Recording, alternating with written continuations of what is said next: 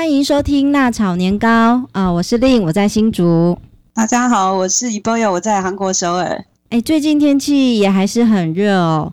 嗯、呃，我想起来，韩国有一个特殊的节气哦，叫三伏日。那这三伏日听说要吃狗肉，哎，现在还有这样的习俗吗？三伏日是有啦，不过吃狗肉的习俗好像有改变哎、欸嗯，因为最近我看新闻啊、喔，就是统计，对，就是到三伏日的时候，像今天，今天就是初伏、中伏已经过了，对，再过几天大概就是末伏嘛，嗯哼，就在三伏的期间，嗯，然后就调查整个韩国人他们都吃什么来进补这样子，嗯哼，以前就是狗肉是第一名啦，因为大家都认为一定要吃狗肉。嗯可是最近，因为大家都养狗啊，狗都变成你的家人了，是，还有人会再去吃狗这样子，就是吃狗几乎很少了。所以早期韩国人真的是吃狗肉哦。对啊，因为觉得它很补这样子吧。然 后除了吃狗肉，还有吃那个生鸡汤嘛。嗯哼。所以他调查，现在第一名好像就是生鸡汤吧。嗯，用鸡汤来取代狗肉。对对对。嗯。所以还是他们还是有那种，他们叫韩医嘛，我们叫中医，嗯，那种传统观念就是以热制热。当你很热啊，流很多汗的时候，你就会很虚，嗯哼，因为没有力气，没有元气，元气就要吃补这样子。哦，所以是下补。对，那冬天会冬天也要进补吗？冬天比较没有哎、欸。哦，所以跟台湾比较不太一样，完全不一样，要倒过来。对，台湾是冬令进补。对对对、嗯，完全不一样。所以刚来的时候，我超不理解，夏天热的半死，干嘛要补 这样子？是，不过还在这边生活，他觉得说啊，真的夏天没有力气哎。嗯哼哼。然后冬天因为冷，就人就变反而变得很有精神。嗯哼。对，所以这个是配合环境有不同的这种习惯吧？对，文化习惯。嗯、对，是啊。那今天我们呢，想带听众呢，呃，我们来。带听众到哪里去玩？对，那我们今天想带大家呃找一找适合散步、约会还有拍照的好地方。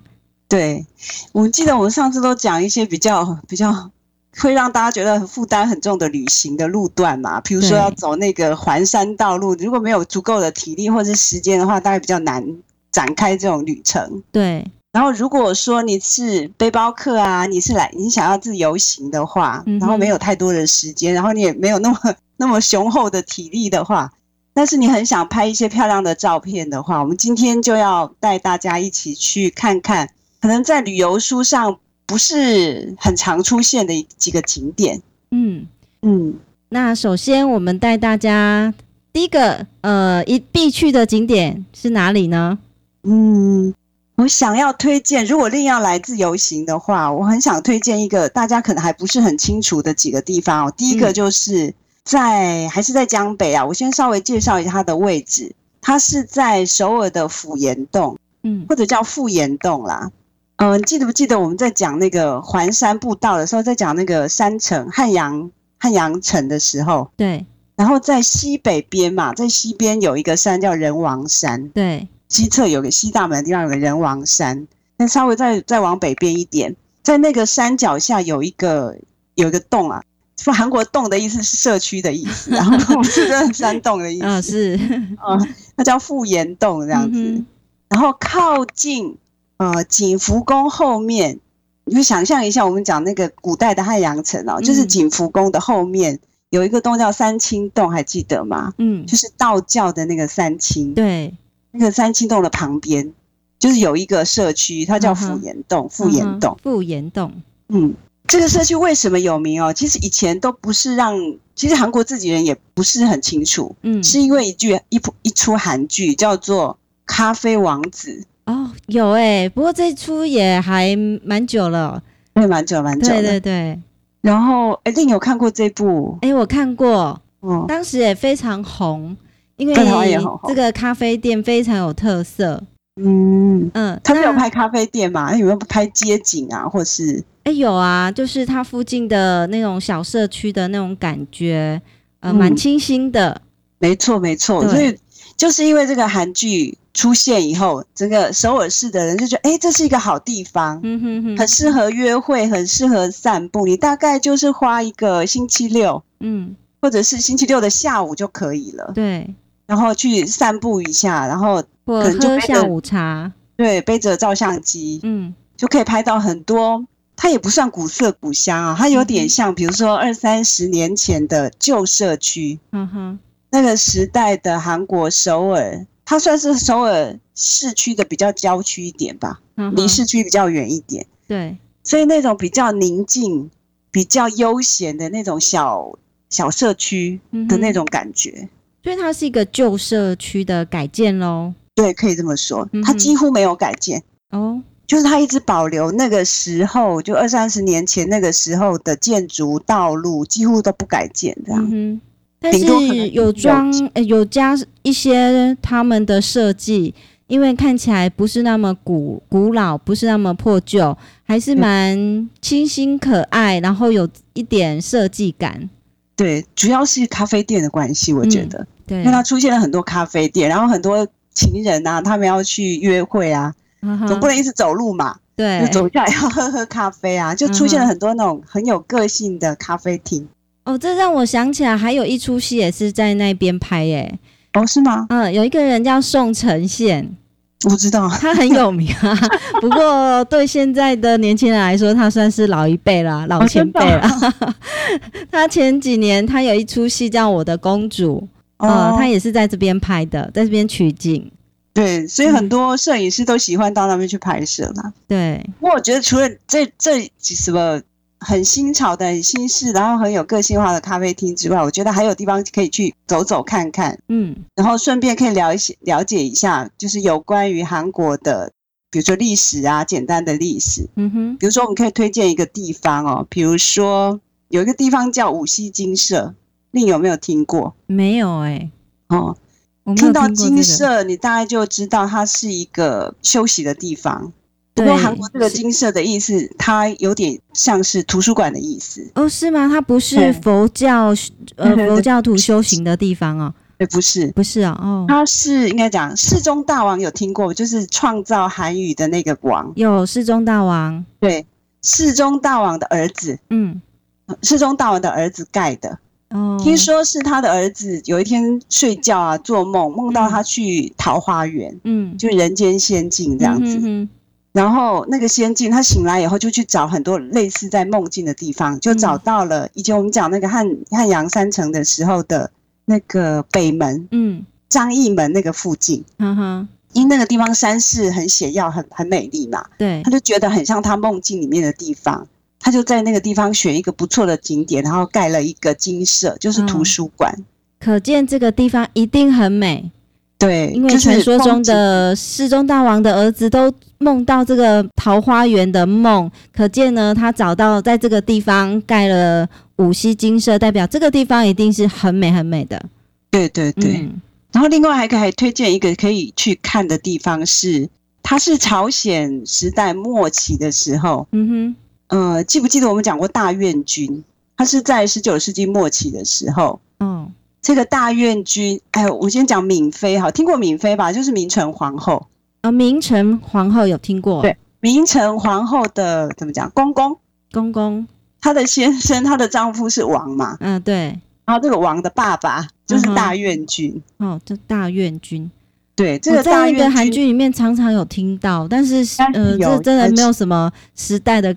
概念概念，对，我们可以稍微简单讲一下，因为韩国近代史也是跟中国清朝末年的历史差不多。的。嗯，大院君他其实就是守旧派的代表，嗯哼，他不愿意改革，嗯，他就是完全守旧，然后锁国，嗯哼。但是呢，明成皇后她是一个开放的改革派的一个代表，嗯哼，因为她的丈夫高宗就是无能嘛，嗯哼，所以只好皇后站出来摄政这样子。嗯然后这个大院君呢，在就是朝鲜末期的时候，他辅佐他的儿子处理国家政事，嗯，然后主主张锁国，嗯，然后他其实就是妨碍韩国现代化的人呐，嗯嗯。然后明成皇后呢，因为他认为这样不行，我们一定要开放这样子，嗯嗯。然后这个公公当然不高兴啊，你这个这个媳妇不守妇道这样子，嗯哼。所以他还曾经跟袁世凯密谋哇！袁世凯，清朝 袁世凯密谋说：“哎、嗯欸，我们要把这个明成皇后干掉，这样子。”哦，结果后来这个事情失败了。嗯哼，对。不过后来明成皇后也很悲哀啊，她就被日本人杀害这样子。嗯，那这个地方有大院军的别墅，嗯，所以我们可以去看一下当时一个守旧的老头子他住的别墅是什么样子。哦，是后来再重建的吗？啊、还是真的是古迹？有修建，哦，但是基本上可原来的建筑还是在的。嗯哼。你可以看到十九世纪末期，就是朝鲜末期的建筑的样式，跟他们生活的形态。哦，是的。所以还可以看到这个比较不一样的地方。嗯，对，这个是府岩洞。OK，对。那除了这个之外，因为我记得上次我们节目里面还有一个特别推荐令要去，然后令也觉得听起来很兴奋的地方，叫西村。哦，西村啊，对，西村是。呃，一些传统艺术家居住的地方，所以呢，经过了这么长久的历史之后，他们依旧呢保存他们这种艺术的气质。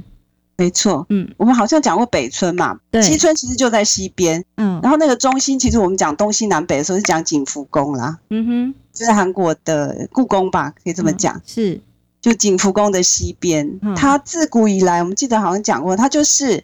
呃，画家、诗人跟文人聚集的地方，嗯，他们都聚集在那个地方，然后到现在其实也是。嗯、呃，然后这个地方，我最近我最近在网络上我看到那个有一个歌手也是演员啦，他叫李生基，然后 他有没有过时呢？呃，这。也有一点过时了，现 在好像在电视很少看到他。对呀、啊，可能钱赚够了吧，就比较少出来了。哦，他好像跟那个少女时代谈恋爱之后就很少出来。哦，是这样子吗？因为钱赚够了，真的不需要再来抛头露面。是这样子。我是呃看到李昇基他有一张专辑是在西村拍的。哦，对，那西村的感觉跟府岩洞其实有点类似，可以这么说吧。嗯嗯就是有点小巧温馨，嗯，蛮有特色。那他的他的 MV 里面有出现西村的背景，是不是？有。那西村里面有很多的二手书店啊，对，旧书摊，旧书摊。那其中有一家书摊的老板是一个老八十几岁的老太太。对，那家书店好像大武书局吧？大武书局啊，嗯，如果他没有写汉字啊，但是。叫铁五嘛，铁五、嗯，听说很有名啊。这个老太太，对，好像所有人去采访都会去采访这个老太太。嗯、然后这个老太太每次都说啊，我再也不要接受采访，因为她很烦，这样。她只想宁静的过生活。没错，我记得那个老奶奶哦，她好像是韩国战争结束以后，她就就是想要清静的过清静的日子嘛。嗯然后他就到西村那个地方，就找一个地方，然后就开书店，嗯，就一直生活，大概生活了六十多年哦，嗯，就一直开书店这样。然后西村一直都是很宁静、很安静的，嗯，可能是因为北村吧，北村被开发成观光区以后，嗯，然后大家就慢慢的走走到旁边西村，发现哎，西村也很美丽，嗯。就像我们刚刚讲那个府岩洞一样，对，所以有很多的摄影师啊，嗯，他们要去拍漂亮的照片，或是很多情人他们要去约会，就发现一个新的景点，嗯，它是这样被被发掘的。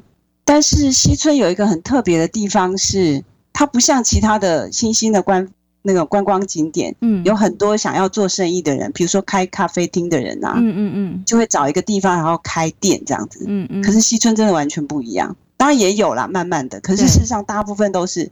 当地的人就是当地的居民，嗯哼，那本来就是他的家哦，嗯哼，然后他也没有改建，对，然后比如说我知道有一个例子啊，一个年轻人，他可能年轻的时候就到市中心去当就工作上班这样子，嗯他过来讲，他觉得在都市里面生活就很辛苦啊，然后上班领薪水这样子，嗯。那有一天，他就觉得说我要回我的家乡。嗯，其实他家也在首尔啦。嗯哼，他要回到他从小生长的那个小巷子里面，嗯、他很怀念小时候那种小巷子里面，嗯，跟他的亲朋好友在巷子里面玩啊，嗯哼，然后那种淡淡的那种简朴的生活，这样，嗯，他就回去了，就在他们家里面哦，他也没有特别改进，把可能用的比较干净整齐一点，就放两张桌子这样，嗯嗯，他就卖咖啡，是。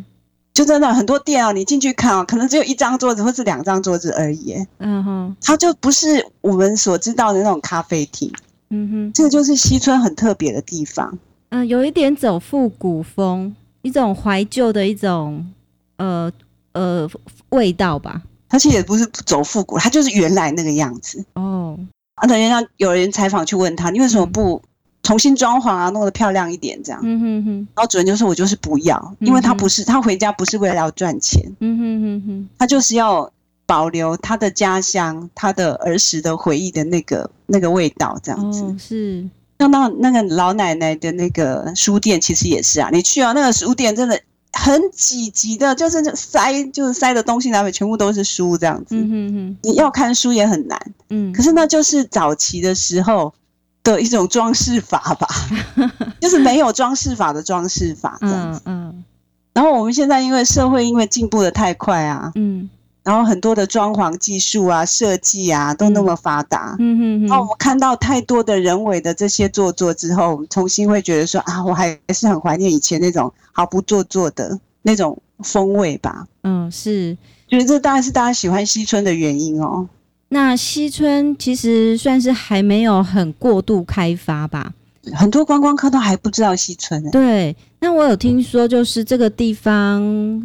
其实巷道还蛮小，蛮曲折的，对，很小，而且很容易迷路，哦、很容易迷迷路啊。因为它不是一个规划的社区嘛，是是，它就是原来反正人就是这样盖啊，随便屋子就随便盖，然后路就是小巷子就弯弯曲曲的，所以很多人去西村会迷路。嗯，有点像台湾早期那种眷村啊，在眷村里面也是巷子弯来弯去的。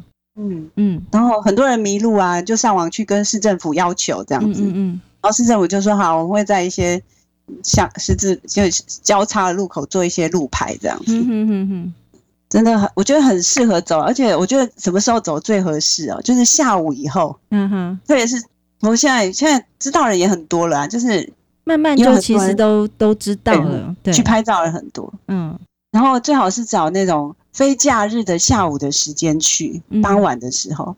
它有一个很特别的景色哦，我就曾经去逛过这附近，嗯，嗯，因为很挤，就要像像眷村这样很挤，嗯，然后也看起来乱乱的。说实在的，嗯，但是你不会觉得很闷呢？嗯哼，为什么？因为房子都很矮，它都不是高楼大厦，它都是一楼。嗯哼，所以你在很挤的房子里，你只要一抬头，你就会看到天空。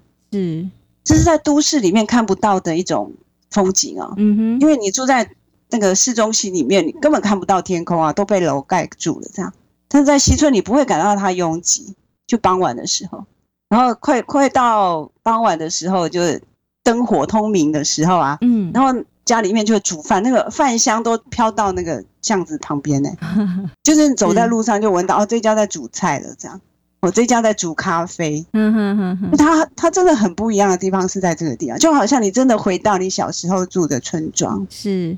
所以你如果有机会的时候可以去看一看啊。所以这两个地方还算是呃带我们去怀旧的一个地方。其实韩国的那个早期二三十年前的那个时候，跟台湾早期是很相似的。嗯哼哼哼。所以可以可以多少会有一些共鸣吧。不晓得韩国政府有没有说要积极保护这样子的地方，不要让它呃变化的太快。